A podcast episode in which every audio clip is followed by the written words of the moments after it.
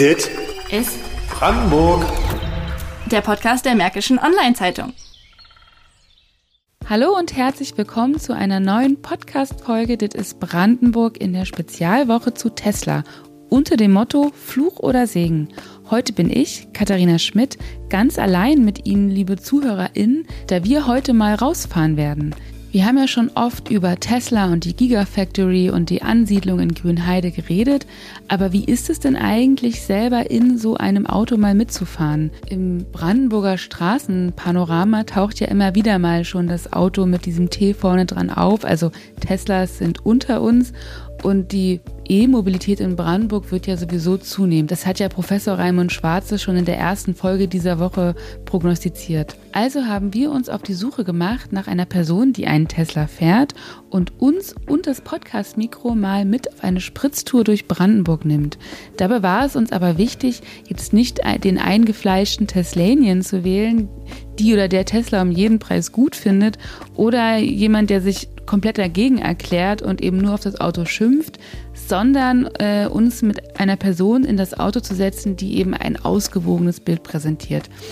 Dabei sind wir auf Sandra Jütte aus Neuropin gestoßen. Sie ist freiberufliche Journalistin, also gewohnt, Dinge eben ausgewogen und kritisch zu betrachten und Tesla-Fahrerin seit einem halben Jahr. Den Kauf bereut sie eben nicht, hat aber gemerkt, dass trotzdem nicht alles rund läuft bei Tesla. Sandra und ich hatten uns dann im Juni für eine Spritztour durch Neuropin verabredet. Wie das war, hört ihr jetzt im Folgenden. Anschnallen müsst ihr euch ja nicht, aber es geht jetzt trotzdem los, wie die Twingo-Besitzerin zur Tesla-Fahrerin wurde.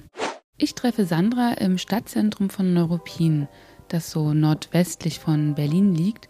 Und da laufen wir erstmal gemeinsam ein paar, paar Ecken weiter zu einem öffentlichen Parkplatz, wo dann auch Sandras Tesla steht. Und während wir dorthin laufen, erzählt mir Sandra erstmal von dem Entscheidungsprozess, wie es, also wie sie dazu kam, dieses Auto zu kaufen, das sie nun schon seit einem halben Jahr fährt. Das war nämlich durch einen Kollegen, den sie aus dem Coworking Space, in dem sie arbeitet, kennt. Der hat sie in seinem Tesla mitgenommen und von da an reifte ihre Entscheidung. Also ich hatte eh überlegt, mir ein neues Auto zu kaufen. Aber da habe ich so das erste Mal drüber nachgedacht, ob es nicht vielleicht auch ein Tesla werden kann. Ja, das hat sich über ein paar Monate gezogen. Also das war nicht, also ich bin normalerweise nicht der Mensch, der so viel Geld für irgendwas ausgibt. Ich glaube, das war auch die teuerste Anschaffung, die ich je in meinem Leben gemacht habe. Aber ich hatte mir halt, also ich habe ein bisschen Geld geerbt letztes Jahr, also jetzt nicht unendlich viel, aber ich habe vorher einen 19 Jahre alten Twingo gefahren, der super gefahren ist, aber der natürlich nach und nach immer mehr Krankheiten hatte. Und ähm, dann habe ich mir halt gesagt, okay, wenn, wenn ich das Geld bekomme, dann gönne ich mir oder leiste ich mir ein Auto davon. Und ich wollte eigentlich erst einen Gebrauchten kaufen. Aber dann kam halt irgendwann so die Überlegung, Mensch, man hat ja so diesen ganzen Umbruch auch mitgekriegt auf Elektroautos. Macht es jetzt Sinn, noch einen gebrauchten Verbrenner zu kaufen? Oder überlegst du dir halt auf Elektro umzusteigen? Dann habe ich halt angefangen, mich mit diesem ganzen Thema zu beschäftigen wohl wissend, dass natürlich Elektro auch nicht die absolute Heillösung ist, weil natürlich ja bei der Batterieproduktion auch CO2 anfällt.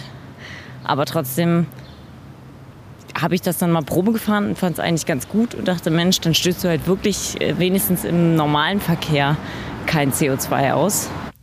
Als wir dann nun endlich beim Tesla ankommen, erinnert mich dessen geschwungene und aber auch niedrige Karosserie irgendwie an einen Porsche. Vor uns steht das Model 3, erklärt mir Sandra. Ähm, also das ist jetzt das kleinste Modell und auch das günstigste von Tesla. Und das gibt es aber in ähm, drei verschiedenen Varianten nochmal. Das sieht dann von außen eigentlich immer gleich aus, aber es gibt einmal eine kleine Batterie, eine große Batterie und es gibt das Ganze noch als Performance-Variante mit ähm, einer etwas größeren Beschleunigung und Heckspoiler und sowas. Also so ein bisschen noch mehr in Richtung Spaßauto. Und was kostet das Auto? Wenn du sagen möchtest, du musst natürlich nie sagen. Nee, also aktuell wird es ja verkauft für 50.000 und man kriegt ja immer noch die ähm, 6.000 Euro Prämie. Und ich habe, äh, als ich es bestellt habe, war es noch ein bisschen teurer, hat es um die 52.000 gekostet und ich habe dann noch Winterreifen dazu gekauft. Also so knapp unter 50.000 Euro. Die Prämie ist vom Bund, ne? Genau, also das war auch so ein Anlass, dass der noch natürlich so ein bisschen mit in meine Entscheidung reingespielt hat, dass dann auch die Prämie immer weiter aufgestockt wurde und man sich dann überlegt hat, okay, ähm, ist ja ganz nett, nochmal 9000 Euro irgendwie insgesamt Rabatt zu kriegen. Also 3000 vom Hersteller in etwa, mit Mehrwertsteuer ist ein bisschen mehr und äh, 6000 vom Bund. Und dann war ja auch noch die Mehrwertsteuerreduktion letztes Jahr. Im Übrigen fährt Sandra einen weißen Tesla und weiß ist nämlich die Basisfarbe. Äh, eine andere Farbe würde bei Tesla mehr Geld kosten. So, nachdem wir die Frage des Geldes geklärt haben, zückt Sandra also die App, um den Tesla wortwörtlich aufzuwecken. Irgendwie süß. Genau, nee, ich kann jetzt hier per App äh, das Auto entriegeln was andere Autos wahrscheinlich auch können. Aber das Besondere bei Tesla, äh, und ich glaube, das gibt es auch bis jetzt nur bei Tesla, ist, dass ich keinen Autoschlüssel mehr habe. Nur dein, Handy. Nur dein Handy. Na, es gibt auch noch Karten, also die sehen aus wie, kann ich dir auch gleich mal zeigen, habe ich ja. in meiner Tasche, die sehen aus wie äh, Kreditkarten, also eine normale EC-Karte und die kann man auf der Fahrerseite an die Türsäule halten und damit kann ich das Auto auch entriegeln und starten. Aber es gibt keinen Schlüssel mehr. Würde ich sagen, gehen wir mal rein oder? Soll ich dir mal zeigen, wie du die ja. Tür aufmachst? Ja. Das ist immer so eine Sache, die ganz viele Leute irritiert. Ne? Man muss das hier reindrücken. Also Tesla hat dieses Auto wirklich so designt, dass du einen möglichst geringen Windwiderstand hast. Mhm. Und deswegen auch die eingefahrenen Griffe. So, und dann setzen wir uns endlich rein. Aber für mich äh, als alte Benzinerfahrerin ist diese, dieses Interieur ein total ungewohnter Anblick. Also mir fehlen halt die Knöpfe, die Lüftungsrillen, überhaupt die Rädchen für die Lüftung. Wo ist der Tacho? Ähm, für Sandra war diese Umstellung auf diesen Minimalismus im Auto kein Problem, doch äh, räumt sie ein. Aber für jemanden anders, der irgendwie vielleicht vorher ein Auto mit 200 gefüllten Knöpfen hatte, für den ist es sicherlich eine Umstellung. Oder auch für Leute, die einfach nicht so viel mit Touchscreen arbeiten, wie man das jetzt vielleicht in unserer Generation macht. Ne? Aber ja, ich finde das halt nicht so schlimm. Also ich, vor allem, man sollte halt vor der Fahrt alles einstellen und nicht während der Fahrt, logischerweise. Aber ich kann ja hier durch dieses Menü eigentlich relativ schnell alles finden. Also in diesem Auto spielt sich alles auf dem Tablet in der Mitte der Armatur ab. Also das geht von der Einstellung des Spiegels, des Lenkrads, des Displays, ähm, dem Lenkmodus, die Beschleunigung, der Farbenmodus überhaupt äh, und so weiter. Sogar das Aufladen äh, wird über dieses Tablet gesteuert. So, und jetzt fahren wir auch endlich los und dafür muss Sandra keinen Zündschlüssel umdrehen, wie ich es jetzt gewohnt wäre, sondern das Auto ist eigentlich schon seit dem Einsteigen fahrbereit. Jetzt ist es im Prinzip schon an. Das ist komplett Automatik, ne? Also ich habe hier auch, ne, jedes Elektroauto ist ein Automatikauto, sprich du hast keine Schalthebel mehr. Und jetzt ist er an. Sandra steigt jetzt auf das Gaspedal und dann geht's los. Also während wir so durch Neuruppin fahren, frage ich mich, wie besorgt man sich eigentlich so einen Tesla? Also ich kann mir kaum vorstellen, dass man da einfach beim Vertragshändler in Neuruppin hineinspaziert. Wie ist das eigentlich? Holt man sich so einen Tesla jetzt im Autohaus oder? ähm, man holt sich so einen Tesla bei Tesla. Ähm, das ist noch, auch noch so eine Besonderheit und da muss man wahrscheinlich auch ein bisschen Lust drauf haben. Ähm, Tesla hat ja Standorte, unter anderem in Berlin, in Schönefeld. Mhm. Und jetzt auch in Hamburg und in Hannover und so. Ich drehe jetzt hier mal kurz. Und man holt sich den tatsächlich auf so einer Wiese ab oder halt an einem Tesla-Standort. Das ist so ähnlich zum Teil wie ein Autohaus. In Berlin ist es noch ein bisschen improvisierter, habe ich das Gefühl. Äh, da sitzen die, also da haben die einmal ein Service Center, sprich, das ist dann auch meine Werkstatt, in die ich fahre. Mhm wenn irgendwas mit dem Auto ist. Äh, also ich kann jetzt auch nicht in jede x-beliebige Werkstatt gehen, zumindest nicht, wenn es um Garantiefälle oder sowas geht. Aber das ist ja klar, das kann ich auch, glaube ich, also glaube ich beim anderen Hersteller auch nicht. Ähm, Reifenwechsel kann ich natürlich bei jeder Werkstatt machen lassen, aber äh, genau, dann holt man das Auto tatsächlich. Äh, in Berlin machen sie es, glaube ich, mittlerweile in einem Parkhaus. Im Herbst haben sie das noch auf einer Wiese gemacht. So, und da sind wir auch schon bei den ersten Mankos, möchte ich sagen. Also weil Sandras erste Tesla-Lieferung lief leider nicht so gut. Und das ist so eine Geschichte bei Tesla, die man wirklich kritisieren kann. Ähm, es gibt nicht so eine Endkontrolle, bevor die Autos ausgeliefert werden an den Kunden, wie vielleicht man es jetzt als deutscher Kunde bei deutschen Autohäusern gewohnt ist, sondern die werden teils wirklich mit Mängeln ausgeliefert.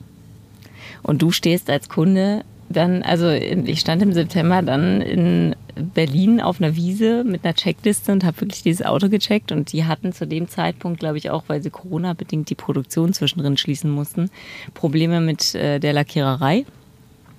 Und ich hatte wirklich leider auch ein weißes Auto bestellt, was schattig lackiert war. Und das habe ich dann tatsächlich, äh, damals gab es noch so eine sieben Tage äh, Rückgaberecht, nach vier Tagen wieder zurückgegeben, weil ich einfach unzufrieden damit war. Ansonsten war das Auto wirklich top. Und habe es dann zum Winter hin nochmal neu bestellt. Das hatte nicht nur den Grund der Lackierung, bin ich ganz ehrlich, sondern weil dann eben auch die Gerüchte aufkamen, dass das Modell überarbeitet wird. Also was bei Tesla auch der Fall ist, es gibt, die verbessern laufend ihre Autos und es gibt immer mal wieder Neuerungen. Und es gab halt letztes Jahr im Herbst ein großes Facelift von diesem Modell, wo das eine Wärmepumpe bekommen hat, was im Winter halt gut ist, weil es deine Reichweite noch mal ein bisschen erhöht. Und so ein paar andere kleine Spielereien, also auch diese schwarze Chrom statt Silber außen. Und ähm, Spiegel, die wieder, also die so ein bisschen abgedunkelt sind, damit du nicht geblendet wirst. Mhm. Ne, also es gab, und hier die Mittelkonsole wurde verändert. Und äh, als ich das Auto, das andere zurückgegeben habe, kamen auch schon diese Gerüchte auf, dass das Auto eine Wärmepumpe kriegen soll. Und da habe ich mir natürlich auch gesagt, dann möchte ich lieber mit Wärmepumpe mhm. haben. Also diesen Tesla hat sie jetzt seit einem halben Jahr und sie musste auch schon dreimal in die Werkstatt damit. Auch das ist etwas komplizierter, da es eben noch kein ausgebautes Servicenetz gibt, wie man es eben bei herkömmlichen Autobauern kennt. Und an dieser Stelle kristallisieren sich eigentlich die größten Schwächen, die Tesla aktuell noch hat, heraus. Äh, ich hatte auch eine schiefe Heckklappe, die haben sie dann aber nach zwei Versuchen ganz gut eingestellt bekommen. Äh, es ist übrigens auch so, wenn man wirklich ein ganz gravierendes Problem hat, und das finde ich wieder sehr positiv an Tesla, dann gibt es auch sogenannte Tesla Ranger, die zu einem nach Hause kommen und erstmal versuchen, das Problem äh, sozusagen vor Ort zu lösen. Und wenn das aber nicht funktioniert, dann musst du halt in eine Servicewerkstatt. Also es ist nicht so, dass du bei jeder winzigen Kleinigkeit ähm, wirklich erstmal schon mal 100 Kilometer weit fahren musst, sondern die versuchen das auch so ein bisschen darüber abzudecken, dass sie dir so einen mobilen Ranger vorbeischicken. Das finde ich ganz gut. So, aber ich glaube schon, dass, dass man bei Tesla überdurchschnittlich viele Auslieferungsmängel auch hat und noch so ein paar Problemchen. Also ich kenne aber auch Besitzer von Tesla, die nie irgendein Problem hatten, außer ein paar Spaltmaße. Aber wenn du wirklich ein echtes Problem hast, dann sind die sehr bemüht. Also das, ich habe durchwachsene Erfahrungen gemacht. Zum einen, wie gesagt, die erste Abholung war nicht so positiv. Das habe ich denen aber auch gespiegelt und das haben sie dann auch angenommen. Also da sind sie, glaube ich, echt noch ausbaufähig. Äh, ich musste jetzt nach dieser Abholung mit dem Auto auch schon ein paar Mal ins Service Center. Mhm. Und da waren die eigentlich immer sehr bemüht. Das Service Center ist dann auch in Berlin oder? Genau, also ich, das ist so ein bisschen der Nachteil, wenn ich jetzt irgendwas habe, dann muss ich halt bis nach Berlin-Schönefeld fahren. Die sind aber dabei, ähm, ich meine, das war ja früher, glaube ich, als VW und Mercedes angefangen haben, hatten die ja auch nicht in jeder Stadt eine Werkstatt. Das muss sich ja erst aufbauen. Das ist so, dass die Leute vergleichen das immer mit den traditionellen Autoherstellern, die es seit, weiß ich nicht, 100 Jahren gibt. Ja, und dann drückt Sandra aufs Gaspedal und es ist nicht zu überhören, für mich ist es ungewohnt. Und ich glaube, gerade dieser Speed-Modus ist sicherlich etwas, was die meisten E-Auto-Fahrer und Fahrerinnen daran schätzen. So, einmal kurz festhalten.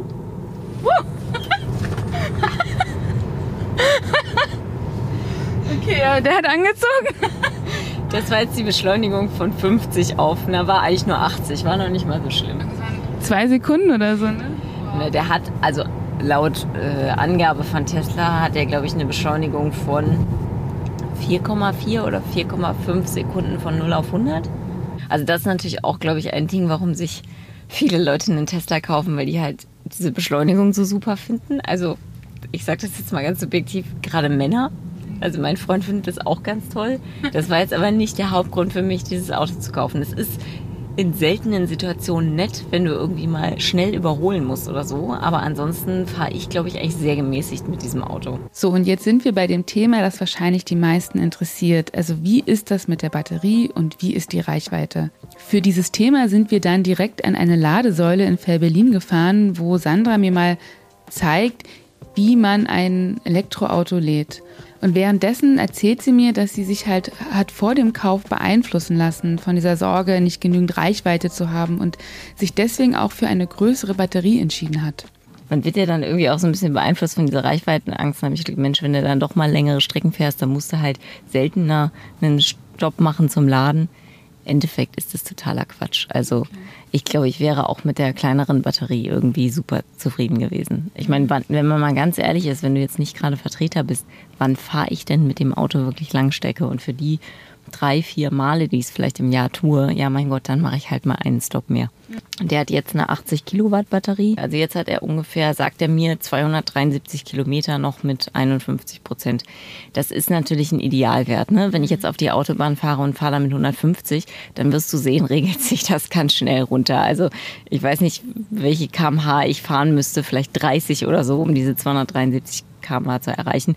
Aber mein Freund arbeitet ja in, in Strausberg, in Buko. Also ich kann mit einer Ladung locker hin und zurück fahren, habe dann immer noch irgendwie 30 Prozent über. Aber trotz dieser zufriedenstellenden Reichweite musste sich Sandra umstellen. Was, was ich sagen muss, man muss es halt ein bisschen planen. Also es ist tatsächlich anders als beim Verbrenner, wo du halt dann, wo du erstmal ohne dir Gedanken zu machen losfährst und sagst, okay, wenn das Auto leer ist, fahre ich an der Tankstelle und tank's auf. Mhm. Ähm, ich würde immer empfehlen, bevor ich auf Langstrecke fahre, lade ich das Auto halt auf 80, 90, 95 Prozent auf. Mhm fahr los, kann dann halt erstmal auch Autobahn zwei Stunden fahren. Dann hält man halt an, macht eine Pause. Also du hat, man hat ja wirklich an den ganzen Ladesäulen, entweder sind die an einer Tankstelle oder an irgendeinem Rastplatz. Dann geht man auf Toilette, holt sich einen Kaffee, holt sich vielleicht noch was zu essen. Und wenn man dann an Supercharger fährt, dann ist das Auto halt auch schon wieder zu, weiß ich nicht, 80 Prozent voll oder so. Und dann kann ich weiterfahren. Dieses Supercharger-Netzwerk von Tesla war für sie eigentlich einer der dominanten Kaufgründe, weil da habe Tesla im Vergleich zu anderen E-Automarken noch die Nase recht weit vorn. Wenn ich einen Tesla habe, dann kann ich auf Langstrecke halt überall so einen Supercharger finden und da einfach ranfahren. Wenn ich ein anderes Elektroauto fahre, ist es ja bis jetzt noch so, es gibt auch von anderen Anbietern wie Ionity zum Beispiel schon mittlerweile ein so gut wie jeder Autobahn Ladesäulen, außer tatsächlich leider im Osten ist das noch sehr wenig. Das ist ja dann aber nicht direkt von meinem Hersteller, sondern das ist sozusagen ein Kooperationspartner von meinem Hersteller. Und da kriege ich immer noch oft mit, dass es dann da irgendwie noch Probleme gibt, dass die Karte nicht akzeptiert wird oder dass auch mal eine Säule defekt ist. Das kann natürlich bei Tesla auch passieren. Aber es ist natürlich schon nett, wenn dein Autohersteller selber die ganzen Ladesäulen aufgebaut hat und nicht mit irgendjemandem anderen erst kooperieren muss, so, ne? Die äh, verfügbaren Supercharger-Ladesäulen und Kooperationspartner kann sie sich direkt auf dem Tablet im Tesla anschauen. Und ansonsten hat Sandra noch drei Apps auf ihrem Handy von verschiedenen Anbietern und anders als beim Tanken zahlt sie eben nicht direkt, sondern sie bekommt eine Rechnung. Also es gibt immer mal so Ladesäulen, wo du auch kostenlos laden kannst. Am Supercharger zahle ich 37 Cent pro Kilowattstunde. Das zeigt er mir hier auch immer an. Und wenn ich jetzt in Neuruppin lade, dann zahle ich so im Schnitt langsam äh, 30 Cent und schnell irgendwie 40 Cent pro Kilowattstunde.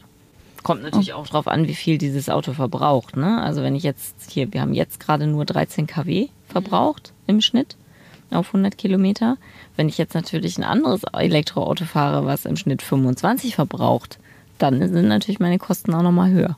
So, was ja auch ein Grund ist, warum man ähm, eher vielleicht nach einem, also ich eher nach einem Elektroauto geguckt habe, was auch einen niedrigen Verbrauch hat. Und da ist Tesla wirklich, also dieses Auto ist wirklich super konzipiert. Mhm. Das ist eines der Elektroautos auf dem Markt. Mittlerweile gibt es noch ein, zwei Konkurrenzautos, die wirklich einen sehr geringen Verbrauch haben.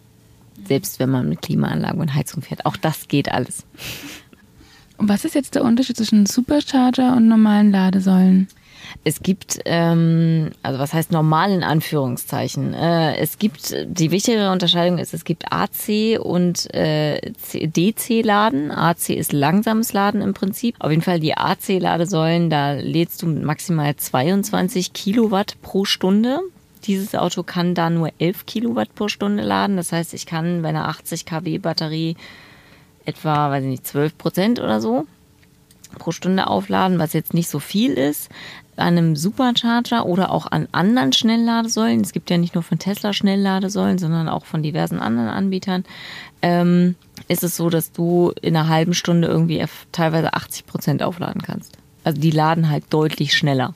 Sowas ist für Langstrecke super, sollte man aber nicht regelmäßig machen, also nicht, nicht immer machen, weil natürlich umso schneller ich lade, desto anstrengender ist es auch für die Batterie. Also der Verschleiß ist einfach größer. Mhm. Wie, wie ist denn die Ladeinfrastruktur? In, also du meinst, in Europien gibt es auf jeden Fall viele, dann gibt es die Supercharger. Wie würdest du sagen, wie ist die in Brandenburg bisher?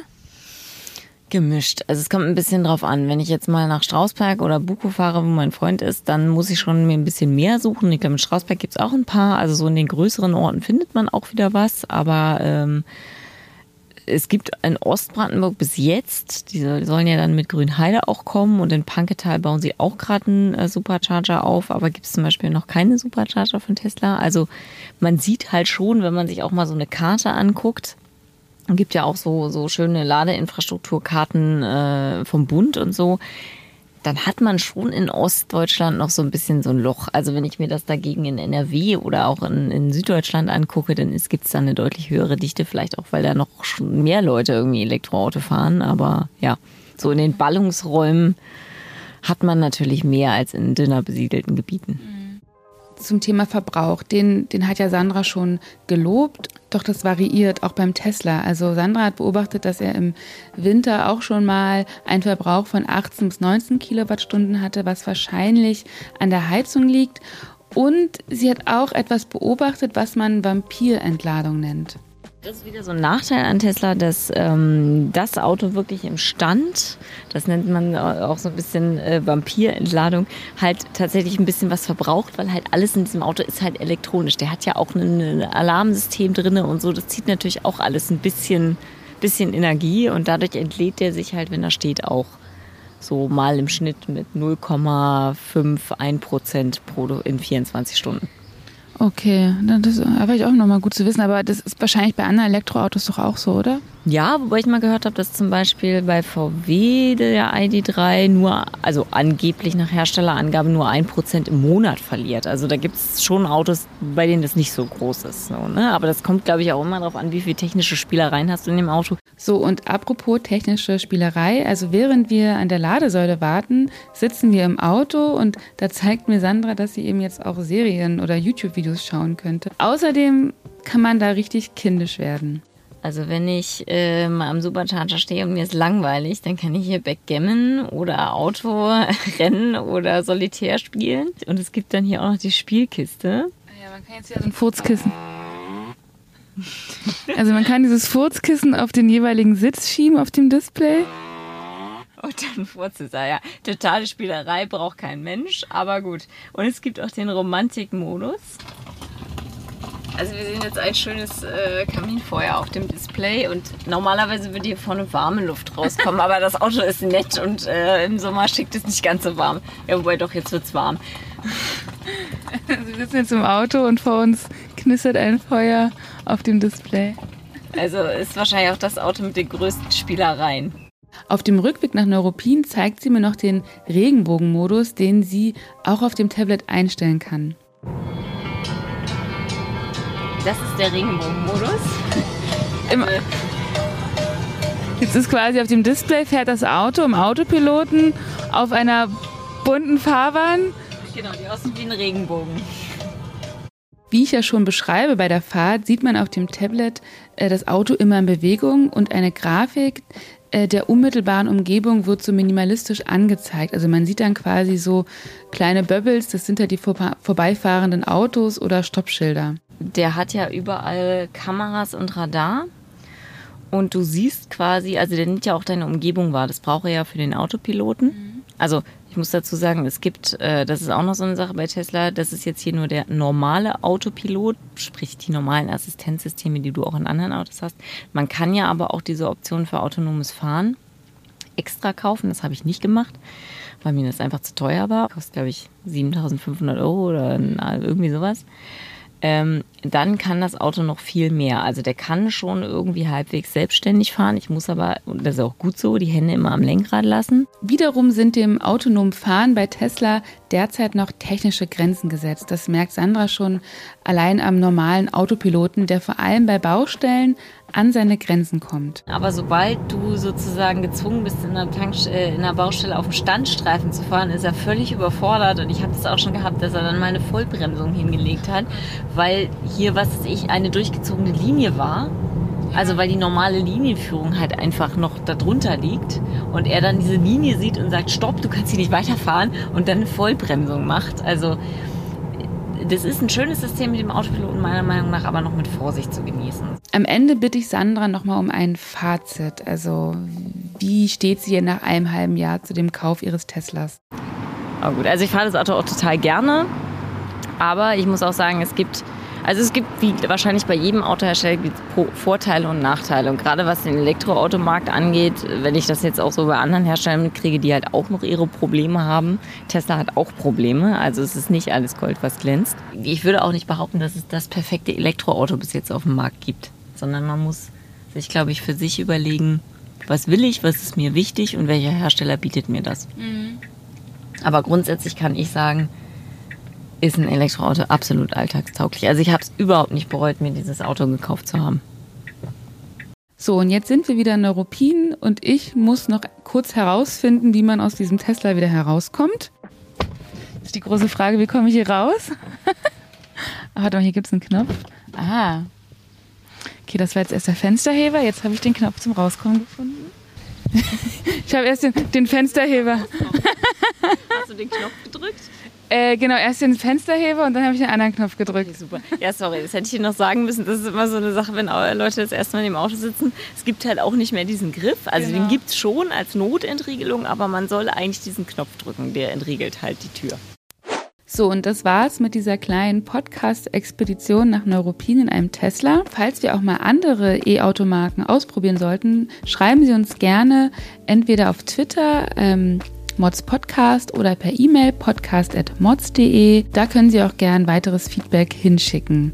Morgen ist dann die letzte Folge unserer Tesla-Woche. Dort wird Jackie Westermann mit Silas Heineken sprechen, der ja mal Elon Musk nach einem Praktikumsplatz gefragt hat. Und wir hören mal so, wie es jetzt mit seinen Drohnenflügen weitergeht über der Tesla-Baustelle. Bis dahin, ich verabschiede mich. Dit ist Brandenburg. Der Podcast der Märkischen Online-Zeitung.